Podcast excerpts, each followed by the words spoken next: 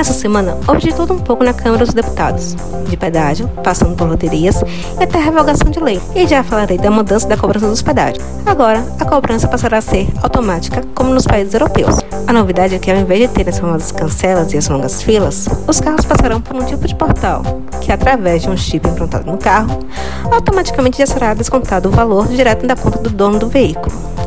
A ideia ainda termina com a gratuidade das pessoas que moram na localidade, e a cobrança será por quilometragem usada pelo motorista na rodovia, ou seja, será proporcional.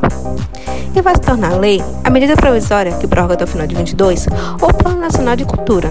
Ele foi instituído em 2010 e elaborava 50 metas para serem cumpridas em 10 anos, que terminou no ano passado. Agora, os projetos que ainda passarão pelo Senado. A primeira delas é a Loteria da Saúde, o qual terá por finalidade financiar o SUS. Enquanto durar a pandemia, o recurso desse dinheiro vai para financiar o combate à Covid-19. Também será criada a Loteria do Turismo, porém tem prazo de duração até o final do ano. Agora, finalmente, o Pronamp se tornou permanente.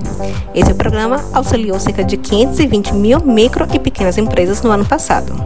E foi criada a Semana de Combate de Violência contra a Mulher, que será uma semana no mês de março, nas escolas, voltadas à conscientização de alunos para este problema e sobre os direitos femininos. E por último, foi aprovado o texto base da nova Lei de Segurança Nacional, o que já foi matéria descrita por mim com detalhes nessa semana. E agora vamos para as atividades do Senado. Segue para a sanção presidencial o aumento de pena para fraudes com uso de dispositivo eletrônico. A proposta agrava penas para invasão de dispositivo, furto qualificado e estelionato por meio digital. E o projeto de incentivo às indústrias farmacêuticas nacional vai para aprovação na Câmara. Esse projeto busca reduzir as dependências de insumos importados para a fabricação de vacinas. Agora, o Conselho Consultivo de Saúde poderá auxiliar nas decisões do governo sobre o enfrentamento da pandemia, com pareceres técnicos e científicos.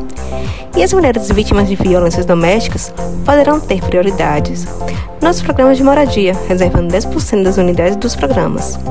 E foi para a Câmara a suspensão do pagamento do FIES até 2021, com o intuito de manter os alunos matriculados em plena crise financeira provocada pela pandemia. Olá, o meu nome é Lilian Ori e você ficou com um resumo das atividades do Congresso. Para acompanhar nosso trabalho, se inscreva no nosso canal.